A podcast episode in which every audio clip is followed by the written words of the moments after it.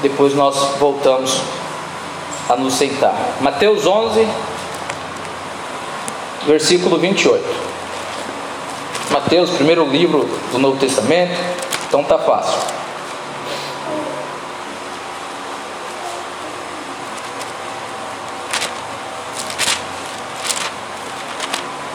Estou muito animado para compartilhar essa palavra com vocês hoje. Mas muito animado mesmo. Deus Deus virou uma chave hoje na minha mente ao estudar essa palavra. Mateus 11, 28 diz assim: Todo mundo achou? Amém? Diz assim: Venham a mim, todos os que estão cansados e sobrecarregados, e eu lhes darei descanso.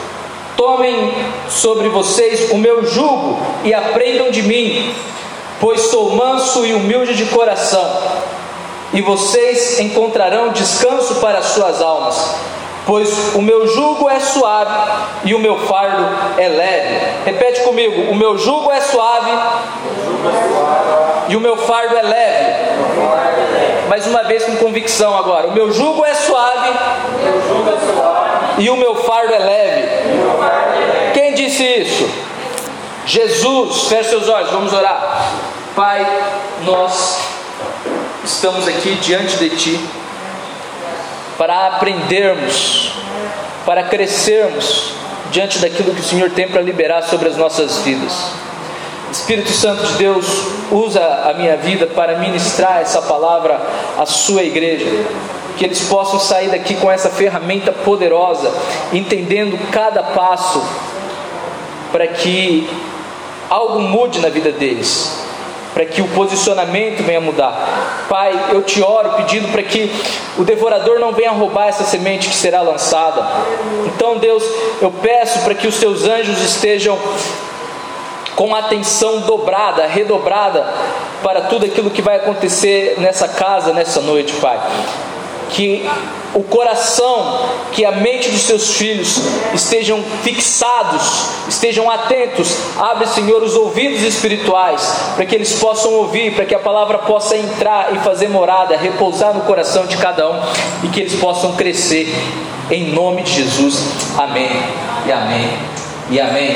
Amém? amém. Podem assentar-se. Amém. O título da nossa mensagem de hoje é Peso pesado e peso leve. Você pode repetir comigo? Peso pesado e peso leve.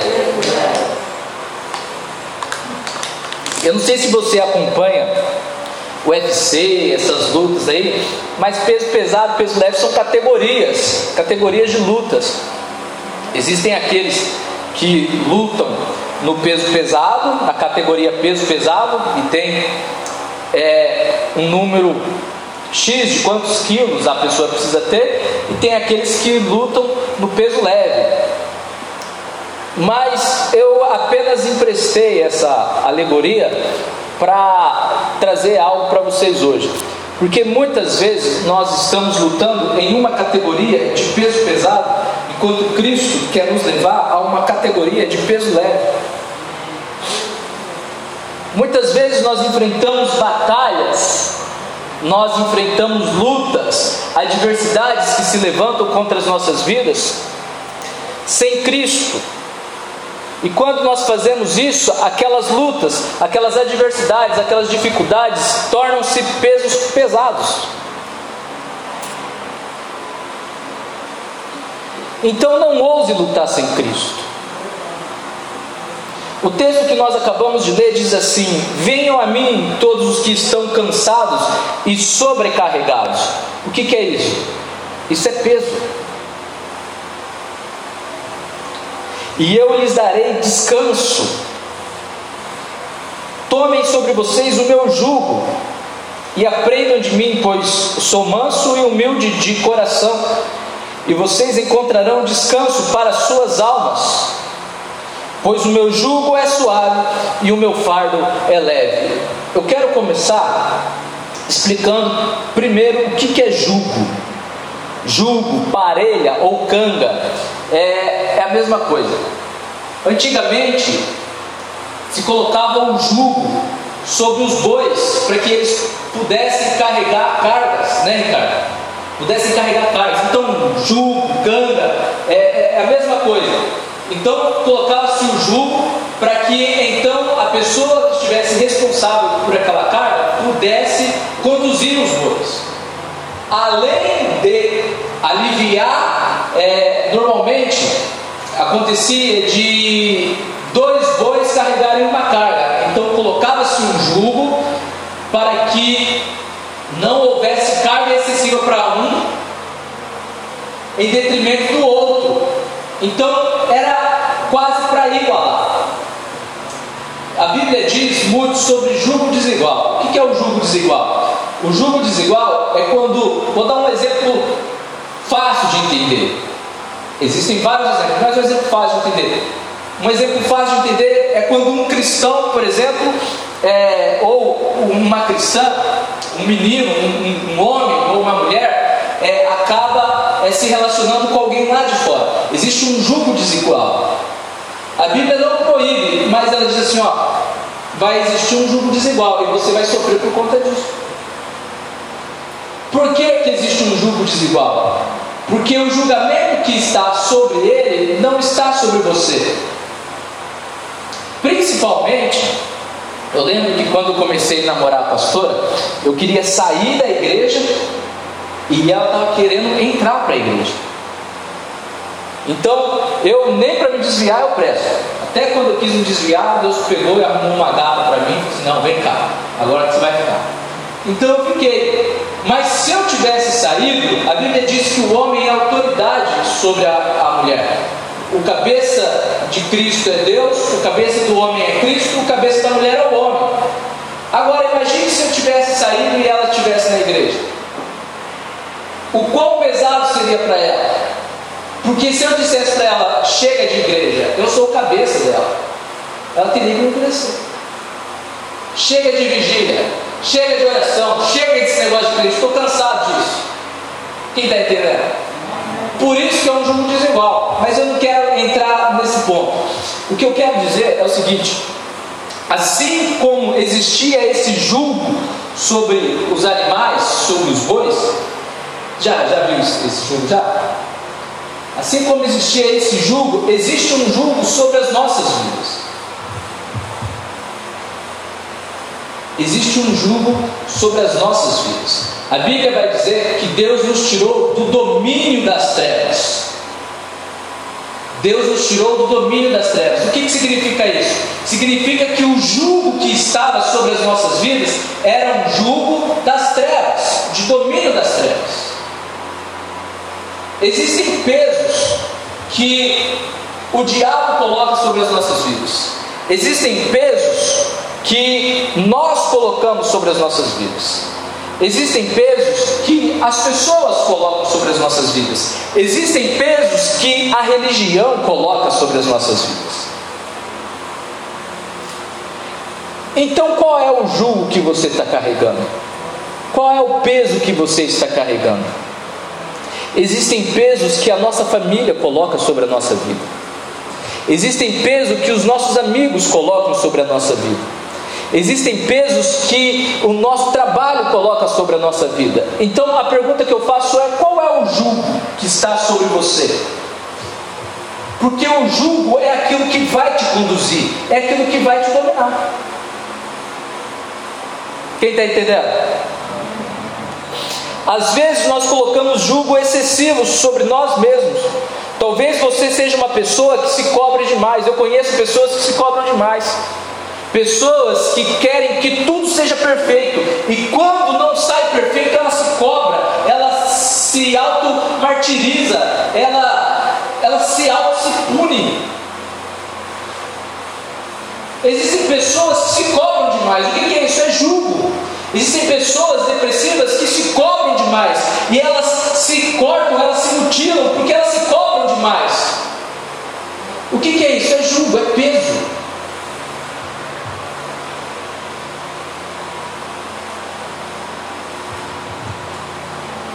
pessoas que se culpam demais. Uma pessoa que quer carregar tudo sozinha tem dificuldades de compartilhar. E ainda usam de pretexto, não, mas eu sou assim mesmo, eu nasci assim. Esse é o jeito dele, pastor, ele não gosta de compartilhar. Esse é o jeito dela, ela não gosta de compartilhar. Deixa eu te falar, o evangelho com Cristo não é sofrer sozinho, é sofrer junto. Quem está entendendo? Não, pastor, na minha vida ninguém pode relar, ninguém pode tocar, então você não entendeu o que é o Evangelho, então você ainda não se converteu. Você não sabe o que é o cristianismo. Pastor, ninguém. A gente tem que tomar cuidado, sim, com o que a gente deve se expor. Mas o maior perigo está em não se expor. A Bíblia diz: confessai os seus pecados uns aos outros para que vocês sejam curados. Quando nós confessamos, nós somos curados. Deixa eu te falar, eu tenho estudado psicanálise e Freud diz o seguinte: a cura vem pela fala. Na medida que a gente fala, a gente é curado. Quando você vai num psicólogo, sabe como ele descobre o seu? Quando você começa a abrir a boca, quando você começa a falar, porque a cura está dentro de você, é pela fala. Então Freud veio falar aquilo que a Bíblia já dizia há dois mil anos atrás: confessai os seus pecados e vocês serão curados. Não carrega esse jugo sozinho. Não carrega essa culpa sozinho. Existem pessoas que carregam mágoas de pais e não se abrem. E isso atrapalha o relacionamento dela com outras pessoas. Isso atrapalha o relacionamento dela com Deus, porque ela, essa pessoa tem dificuldade de ver Deus como pai. Porque a imagem de pai foi distorcida. E sabe por que foi distorcida, irmãos? Porque o diabo é um psicólogo milenar. E ele sabia que se ele distorcesse a imagem de pai na sua vida, você teria dificuldade de se relacionar com Deus como pai. Então, às vezes, o diabo não trabalha para tirar você da igreja, ele trabalha para distorcer o seu relacionamento com o seu pai, o seu relacionamento com a sua mãe, o seu relacionamento com a sua família, porque isso afeta o seu relacionamento para com Deus. A Bíblia diz, a Bíblia diz, se você diz que ama a Deus e não ama o seu irmão, você é um mentiroso. Porque como você pode dizer que ama a Deus se o seu irmão que você vê, você não ama, imagina Deus que você não vê. Quem está entendendo? Então existe um jugo, existe um peso. Nós, por vezes, carregamos o peso que o diabo coloca sobre as nossas vidas, e na grande maioria, pasma, na grande maioria nós carregamos o peso que nós colocamos sobre as nossas vidas. Nós. Quem está entendendo?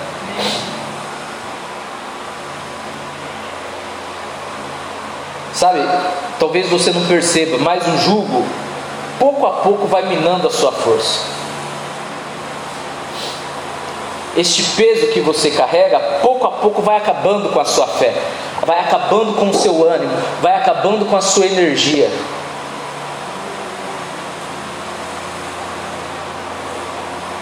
Eu conheço várias pessoas que dizem, pastor, eu não tenho forças. O que é isso? Isso é o jugo, é o fardo que está sobre as nossas vidas, sobre a vida dessas pessoas. Pastor, eu não tenho força para ir para a igreja. Aí você vai fazer uma visita, aí você começa a conversar, você vê que essa pessoa não libera perdão para pai, não libera perdão para mãe, não libera perdão para marido. E quer ter força de que jeito? Pastor, eu fui traído, eu também já fui traído. Mas a vida é seguinte: é chacoalhar a poeira, levantar a cabeça e ir em frente. Deixa eu te falar algo: Jesus também já foi traído. E a Bíblia vai dizer que Jesus amou o traidor. Você sabe o que é isso, amar o traidor? Eu conheço pessoas, não daqui, eu conheço pessoas que estão se definhando, definhando, estão morrendo, doentes, melhora de uma coisa, piora em outra, porque não liberam perdão por causa de traição. Na minha família, eu conheço pessoas, na minha família, estão morrendo, estão na cadeira de rodas, tem que ser carregado, porque não liberam o perdão. Para que carregar esse peso, irmão? Para que carregar esse peso? Esse peso não foi nem o diabo que colocou, é você que colocou. O que o diabo fez foi lá atrás induzir a pessoa e a pessoa cair. E o que você fez foi peso e carregar ao longo dos anos, e você tem se arrastado ao longo dos anos, e a sua vida não flui, a sua vida não anda, porque você tem se arrastado. Quem está entendendo? Eu conheço pessoas que não conseguem mais levantar a cabeça, não conseguem fazer isso aqui, ó, levantar a cabeça e estufar o peito. Tamanho é o peso que está sobre a vida dela. Literalmente elas andam assim, ó. Literalmente. O que, que é isso? Peso, peso espiritual. Eu conheço pessoas de tão pesadas que elas estão que quando vocês chegam na casa dela, a atmosfera está densa, está pesada, está fria puro demônio sobre a vida delas. Por quê? Legalidade. É tão bom, irmãos, você chegar numa casa e o ambiente está leve. É tão bom, irmão, você chegar numa casa e está leve o ambiente, as coisas fluírem, o assunto fluir. Mas às vezes no ministério pastoral a gente chega em cada casa, irmão, só Deus vai ter misericórdia um ambiente pesado, carregado. Você entra disposto, você entra com vigor, sai com as energias esgotadas. Eu não estou brincando, não estou mentindo. Você chega na casa da pessoa com vigor, com ânimo para entregar algo de Deus, você sai se arrastando, você tem que ir tomar um banho na água fria para ver se volta um pouco. Tamanho é o peso que essa pessoa carrega. Quem está entendendo? E a pergunta que eu faço é: para que carregar esse peso? Para que, Marcos, carregar esse peso? Para que, João, carregar esse peso? Quem está entendendo? Existe um peso espiritual que o diabo coloca sobre a humanidade. Pessoas que se sentem abandonadas, pessoas que se sentem inválidas, mas eu não sirvo para nada pessoas que se sentem inúteis, mas eu já estou velho, eu não tenho mais o que fazer. Isso é peso que você coloca sobre a sua vida. Rejeição, traição, isolamento, enfermidade, mágoas, ódio, vingança, tudo isso produz peso. Infelizmente existem pessoas, isso aqui é de doer. Infelizmente existem pessoas que mesmo estando com Cristo ainda carregam pesos. Pastor, mas esses pesos é para os de fora. Existem pessoas que, mesmo estando com Cristo, ainda carregam peso. João 7,37 diz assim: No último e mais importante dia da festa, Jesus levantou-se e disse em alta voz: Se alguém tem sede, venha a mim e beba. O que você precisa entender? Por que pessoas estão com Cristo e estão carregando peso? Porque uma coisa é você estar com Cristo, outra coisa é você ir a Ele e beber. Jesus dá duas ordens: quem tem sede, venha a mim. Qual é a segunda ordem? Agora beba. Por que existem pessoas dentro da igreja carregando peso? Porque elas vêm a Cristo, mas quando Cristo está operando, elas não bebem. Elas não mergulham.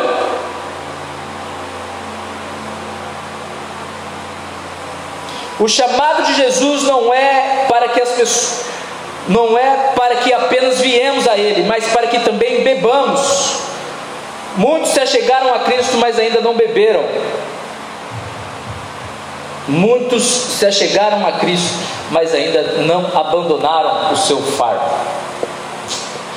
Aliás, tem gente que insiste em carregar fardo que Jesus já levou sobre si na cruz. Isaías 53, 4 diz assim: Certamente Ele tomou sobre si as nossas enfermidades, e sobre si levou as nossas doenças. Contudo, nós o consideramos castigado por Deus, por Ele atingido e afligido. Mas Ele foi transpassado por causa das nossas transgressões, foi esmagado por causa das nossas iniquidades.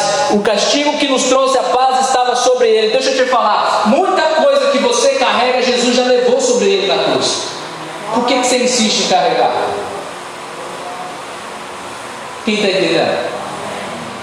Não, mas é, é, é, é iniquidade. Jesus levou sobre ele na cruz. Não, mas é, é, é, é as enfermidades. Jesus levou sobre ele na cruz.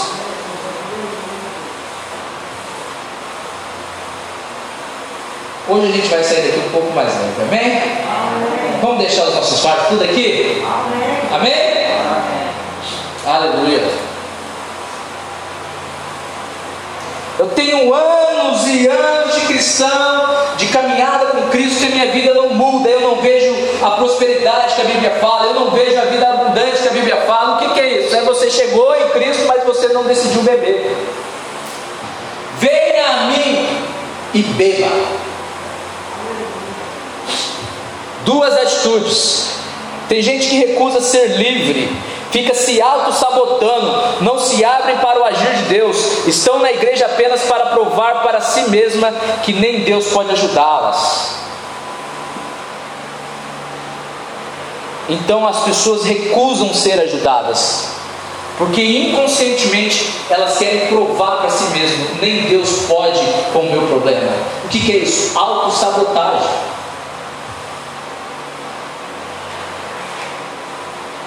Autossabotagem. Eu conheço pessoas, pessoas queridas, pessoas que eu amo, que se auto-sabotam. Eu de vez em quando me pego auto-sabotando, aí eu me repreendo eu mesmo e toco a bola para frente. Ah, mas eu não tenho capacidade para falar para os. Isso é auto-sabotagem. Quem disse que você não tem capacidade? Quem está entendendo? Ah, pastor, mas eu não fiz teologia, eu não posso pregar. Isso é auto-sabotagem. Isso na Bíblia? Pastor, eu não sei falar de Deus. Ô irmão, não faz isso não. Isso dói no coração do pastor. Você não sabe falar? Você não sabe? Só falar, abre a boca, fala o que Deus fez na sua vida. Para de se auto-sabotar. Pessoas que vivem dizendo, ah, mas eu não vou dar nada mesmo, não vou dar nada mesmo. O que, que é isso? Autossabotagem. A palavra tem poder. Ah, mas eu sou burro mesmo. O que, é isso? Autossabotagem.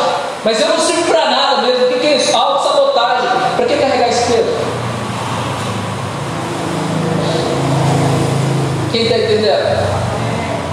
Não, mas meu pai me disse, minha mãe me disse lá atrás que eu era um vagabundo, então eu, eu não vou dar certo nada. O que, que é isso? Isso é autossabotagem. Foi liberada uma palavra e você pegou essa palavra, mas essa palavra não foi a palavra de Deus para a sua vida. Gente, quantas vezes eu ouvi meu pai falar que ia dar errado? Quantas vezes? Vixe.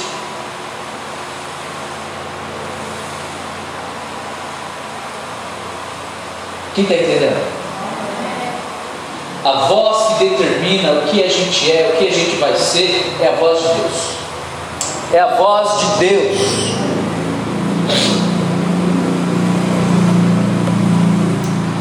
Então as pessoas ficam se auto-sabotando.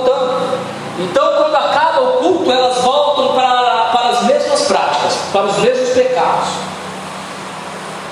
porque elas estão inconscientemente dizendo para si mesmas: nem Deus pode comigo. Então, acaba o culto, eu volto a beber, acaba o culto, eu volto para a pornografia, acaba o culto, eu volto para o cigarro, acaba o culto, eu volto para. Para que carregar esse peso? Para que carregar esse peso?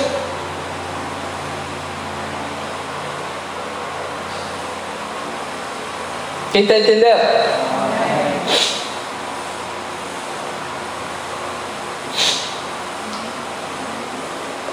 Então, a questão não é que não é Deus que não liberta, e sim pessoas que não querem ser libertas. Você acredita que existem pessoas que não querem ser libertas? A Bíblia vai dizer que havia um demônio engadado, e Jesus expulsou o demônio. Mas a Bíblia diz que o povo de Gadara expulsou Jesus. Eles não queriam que Jesus libertasse o demônio. Sabe por quê, irmãos? Porque enquanto tivesse o demônio ali na região, a atenção era para os demônios, era para o demônio. Ninguém ia olhar para a vida deles, para os problemas deles. Mas o demônio pior estava na comunidade e não no endemoniado. É aquele famoso elefante na sala. Enquanto vão chegar e vão nossa, esse elefante aí na sala. Enquanto o elefante estiver na sala, ninguém vai se preocupar com a criação dos meus filhos, porque tem um elefante na sala. Aí o Marcos chega em casa, pastor, esse elefante aí na sala. Agora tira o elefante da sala. Eu conheço famílias, famílias, que se acomodam com a dependência química do filho. Porque enquanto o filho está nessa luta de dependente químico, a atenção está no filho. Agora, se o filho for curado, se o filho for restaurado, aí o pastor vai falar: e o seu casamento como é que está agora, irmão? Quem está entendendo? Então não é que Deus não liberta, existem pessoas que não querem ser libertas. Porque uma vez que você é liberto, existe um compromisso com aquilo que Deus fez sobre a sua vida. Então não é que é, é, Deus não pode tirar o peso que está sobre a sua vida. Existem pessoas que gostam de carregar esse peso. Porque é esse peso que deixa ela é, é um coitadismo. Existe essa palavra, coitadismo? É coitado com dízimo. deixa ela com complexo de inferioridade. Porque que deixa essa pessoa com todas as atenções voltadas para ela. Olha, vamos cuidar da, do, do Ricardo, porque coitadinho do Ricardo. E junta todo mundo para cuidar do Ricardo. Agora, se tirar o peso do Ricardo, aí o Ricardo tem que cuidar de alguém. Quem está entendendo? É por isso que muitas pessoas. Vou falar isso não. Gente, isso está tão impregnado, tão instaurado nas nossas vidas, que tem gente que prefere não trabalhar para ser sustentado pelo governo. E a proposta do governo é: enquanto você não tem condições, o que, que é isso? Isso é peso. Ah, não registra minha carteira, não, porque se registrar eu vou perder meu seguro. Já fiz muito isso, irmão antes de Jesus. Antes do conhecimento, porque o conhecimento liberta. Aí depois você pergunta, pastor, por que, que eu não prospero? Olha aí a, as artimanhas. Quem está entendendo? É um peso. Sabe? Então não é que Deus não liberta, é que existem pessoas que não querem ser libertas. Eu conheço pessoas que andam a cidade inteira, mas na hora de ir para a igreja, ah, pastor, não consigo ir para a igreja. Então não é que Deus não quer fazer a obra, não é que Deus não quer operar, é que essa pessoa não quer. É simples. Quem está entendendo?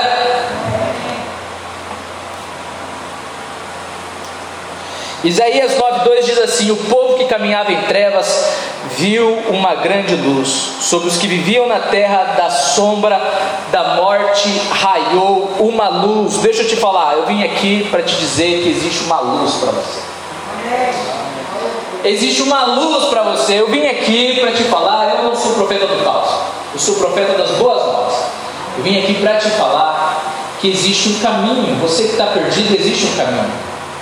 Você que está confuso, existe uma verdade para você.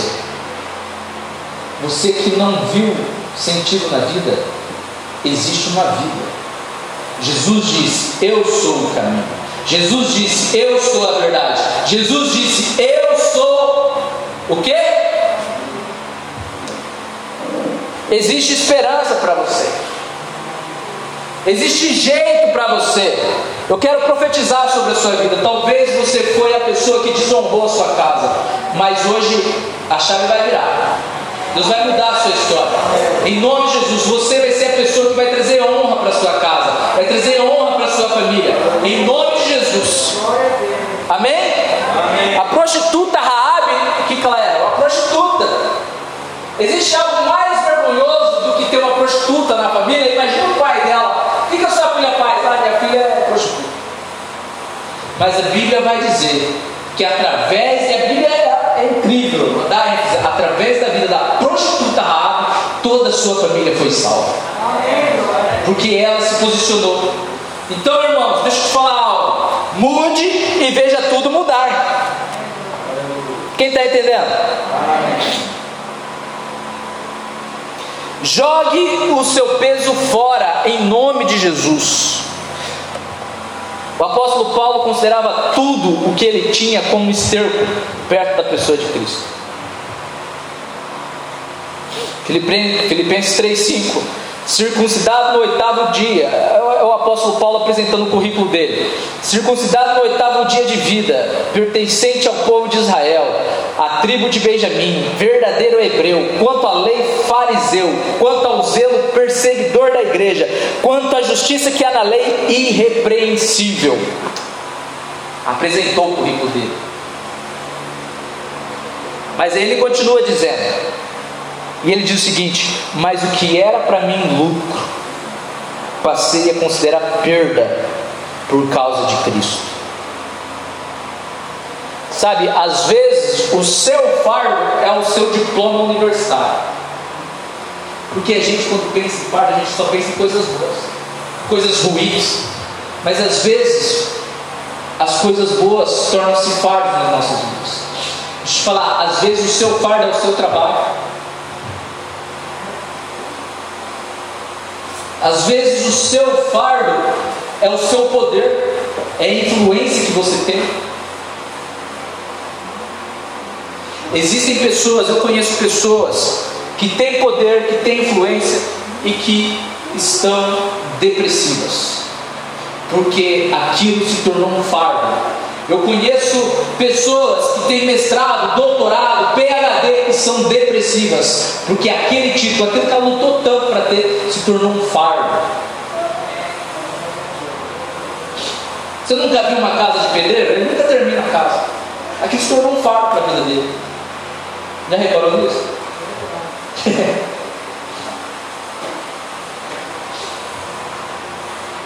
Às vezes as coisas boas tornam-se fardos nas nossas vidas. Às vezes o ministério torna-se um fardo. Agora eu vou, eu vou fazer, vai acontecer, milhões de almas você salva e de repente você perdeu sua casa, você perdeu a, a criação dos filhos.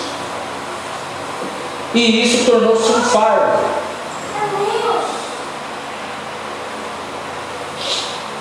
É por isso que eu não gosto da religião. Porque a religião impõe peso. A religião diz: olha, não pode adorar na igreja. A religião vai dizer: olha, não pode usar short na igreja. A religião vai dizer: olha, não pode fazer milagre no sábado. E daí, quando eu olho para Jesus, eu vejo ele só combatendo os religiosos. Eu vou sim fazer milagre no sábado, porque eu não sou religioso. Eu vou sim trabalhar no sábado, porque eu não sou religioso. A religião ela pode até te levar para Deus, mas Deus nunca vai te levar para a religião. Quem está entendendo? Amém? O que Jesus tem para oferecer é muito melhor. Repete comigo: o que Jesus tem para oferecer é muito melhor. O que Jesus tem para oferecer é muito melhor. Repete comigo: o que Jesus tem para oferecer é muito melhor. O que Jesus tem para oferecer, vamos lá, é muito melhor. Até isso que de você. O que Jesus tem para oferecer é muito melhor. O que Jesus tem para oferecer é muito melhor. João 4,10 diz assim: Jesus lhes respondeu: Se você conhecesse o dom de Deus a quem lhe está pedindo água, você lhe teria pedido e ele lhe daria água viva. Isso aqui a mulher samaritana vai no poço para pegar água e Jesus aparece para ela. Jesus pede água para ela. E ela diz assim: Como pode você, sendo judeu, pedir água para mim, que sou samaritano? Porque os judeus samaritanos não se combinavam. E Jesus diz: Jesus diz assim: se você conhecesse o dom de Deus e quem lhe está pedindo água, você lhe teria pedido e ele lhe teria dado água viva. Disse a mulher: O Senhor não tem com que tirar água, e o poço é fundo. Onde pode conseguir essa água viva? Acaso o Senhor é maior do que o nosso pai Jacó, que nos deu o poço, do qual ele mesmo bebeu, bem como seus filhos e seu gado? Jesus respondeu: Quem beber desta água terá sede outra vez. Quem beber da água do poço de Jacó terá sede outra vez. Mas, repete comigo, mas quem beber da água que eu lhe der nunca mais terá sede.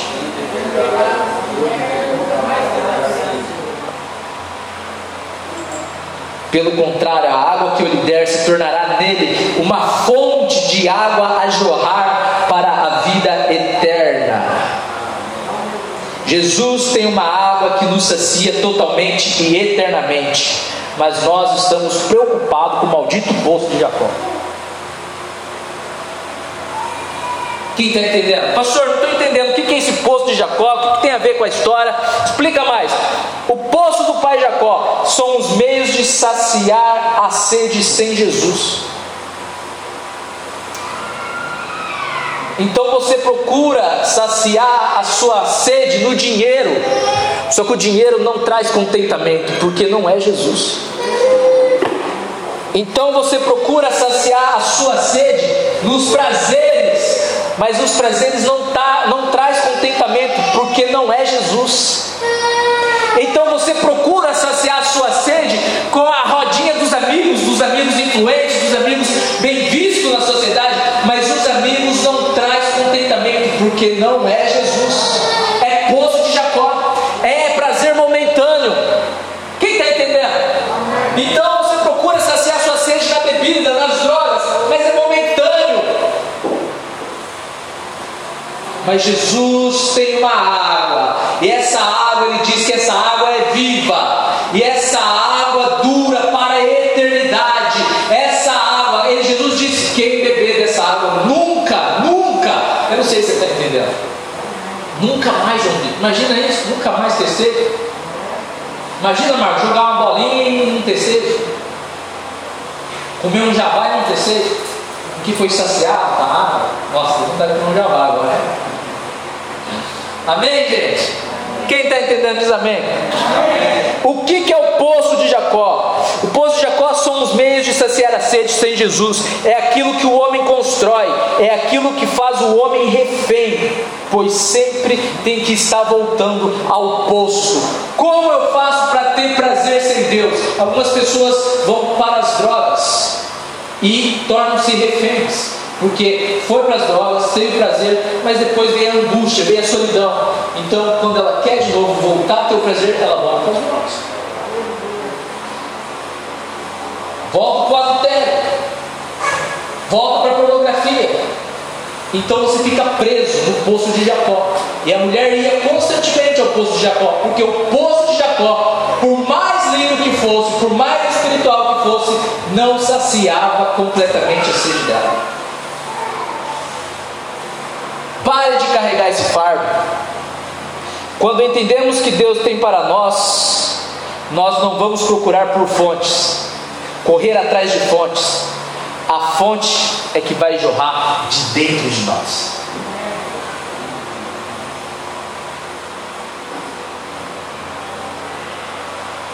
Entenda isso. Quando você entende o que Deus tem para sua vida, você não vai atrás de fontes a fonte começa a ser jorrada dentro de você. A fonte está dentro de você. Então, eu não vou atrás dos meus amigos de status para me sentir bem. Não. Eles, se quiserem sentir bem, venha até mim. Quem está entendendo? Porque eu estou num outro nível, eu estou numa outra pegada com o Espírito Santo. O que, que é essa fonte? O que, que é essa água? É o Espírito Santo. Amém? Deuteronômio 28, 2 diz assim: Todas, repete comigo, todas. todas as bênçãos virão sobre vocês e os acompanharão. Se vocês obedecerem ao Senhor, ao seu Deus. Tem uma versão que diz que elas correrão. Imagina, Marcos, que você está correndo e a bênção correndo atrás de você. Eu gosto dessa versão, acompanharão, porque dá a ideia de que aonde eu estou ali é abençoado. Aonde eu estou ali é abençoado. A ideia de que a bênção vai correr atrás de mim, a ideia que eu não quero bênção. Não precisa correr não, bênção. Estou aqui, né, Ricardo? Quem está entendendo? As bênçãos te acompanharão. O que Jesus tem para oferecer é muito melhor. Repete comigo: o que Jesus tem para oferecer é muito melhor.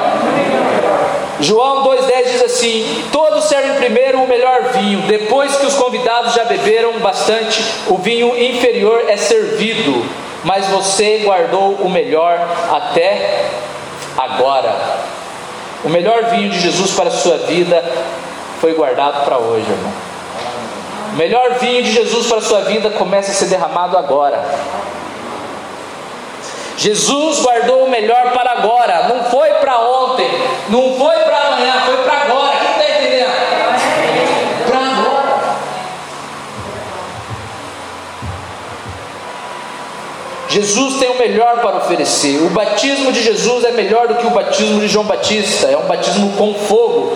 O julgamento dele é melhor do que o julgamento dos fariseus. Ele disse para a mulher encontrada em adultério: para aqueles que o julgavam: quem não tem pecado, que atire a primeira pedra. O julgamento anterior mandava atirar a pedra, mas Jesus traz um novo julgamento. Jesus diz: quem não tem pecado, atira a primeira pedra.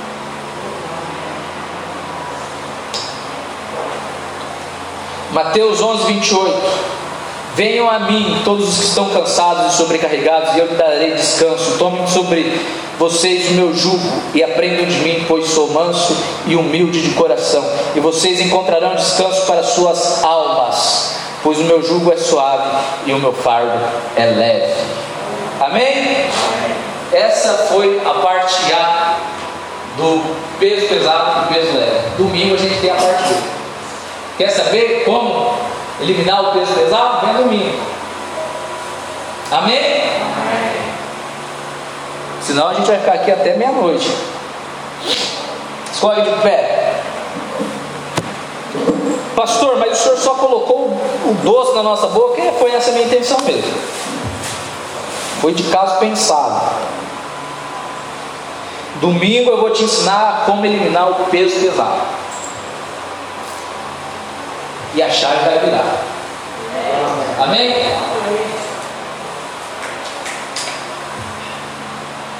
Vamos orar? Pai, em nome de Jesus, feche seus olhos. Feche seus olhos, todo mundo com os olhos fechados. Menos o meu diácono lá no fundo lá. Meu diácono lá. Aí é firmeza, hein? Feche seus olhos. Pai, em nome de Jesus. Em nome de Jesus eu declaro sobre a vida dos seus filhos, sobre a vida das suas filhas, Pai. Todo o peso, todo o jugo, Pai. Em nome de Jesus, sai agora.